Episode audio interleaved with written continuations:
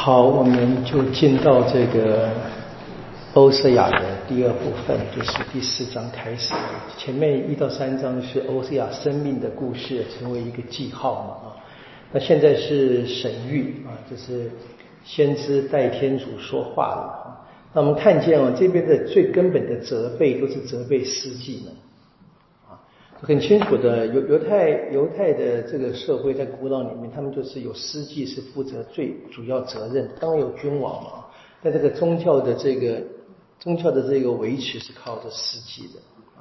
所以这个上主的谴责一开始就第四章先是讲他们的罪行，那这个罪行是直接是伦理的败坏啊，谎言、杀戮、偷窃、奸淫、强暴等等啊。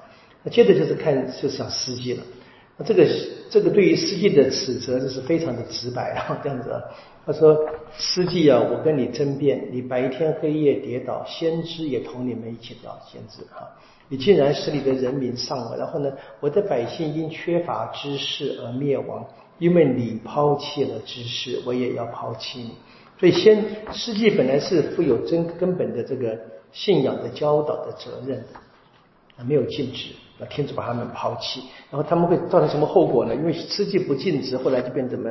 以色列子民就舍弃了天主，所以十二节开始是崇拜偶像等等的。那第五章呢，还是继续对司祭的指责？因为可以看见啊，先知基本上在这个传统里面是跟司祭相对的。啊，这司祭本来应该是直接在天主的拣选之下为老百姓服，就就像那个勒维家族嘛，对不对哈？每每年两个星期在这个圣殿里面供职，那别的时间在家乡里面教育他们的身边的子民，本来是这样子的，但这些人都不禁止，然后就发生这些呃坏处，那个惩罚。那么这样的天主要惩罚这些人，目的是什么呢？那么到了这一个第五章的结尾，我们就看见天主要罚人，不是。单纯为了罚嘛，是在他们怎么样受了惩罚，会 因这个困顿，他们开始反省，而开始寻找天主的圣容啊。假如说他们遇到困苦是会来寻找我，然后呢，第六章开始讲啊，就是用这些呃悔改的人的口气了，然后要叫大家回到天主那边去。我们想想看，这还蛮像那个民长记的故事，这个循环，记得吗？老百姓。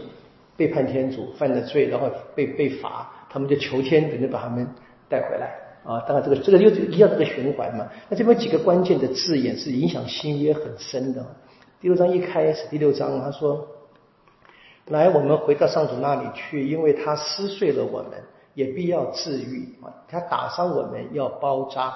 两天后使我们复生，第三天他必使我们兴起。”当然是很又引到后来耶稣复活的故事，第三天耶稣复活，这个最古老的一个预言，我们可以说是应验。然后第第六节一段话是我们非常熟悉的：天主喜欢仁爱胜过祭献，喜欢人认识天主胜过全凡祭。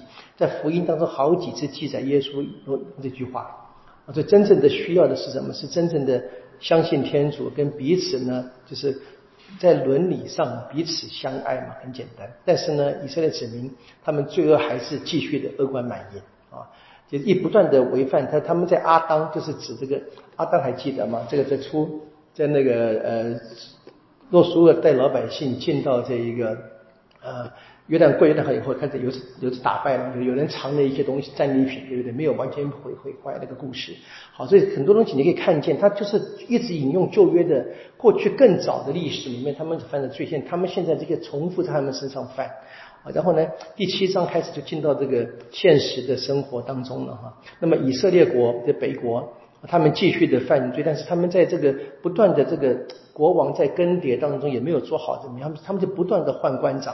换这个领领导者啊，这边不用 不用 真正的王，因为真正的王朝在南国犹大嘛，北国这是叛变的嘛，对不对？老板们他说怎么样？最后第七节说，他们的君王都倒闭了，但没有一个曾向我呼求，就是已经败坏到这个地步，他妈一直是崇拜外邦的神，忘了忘了他们自己有天主，然后。那么到继续的最后第七章的结尾里面，就是更是强大的讲，这个在各个的强权当中，他们寻求援助啊。这第十一节很精彩哈。厄弗拉因像愚蠢无知的鸽子，一时求埃及，一时求投奔亚述啊。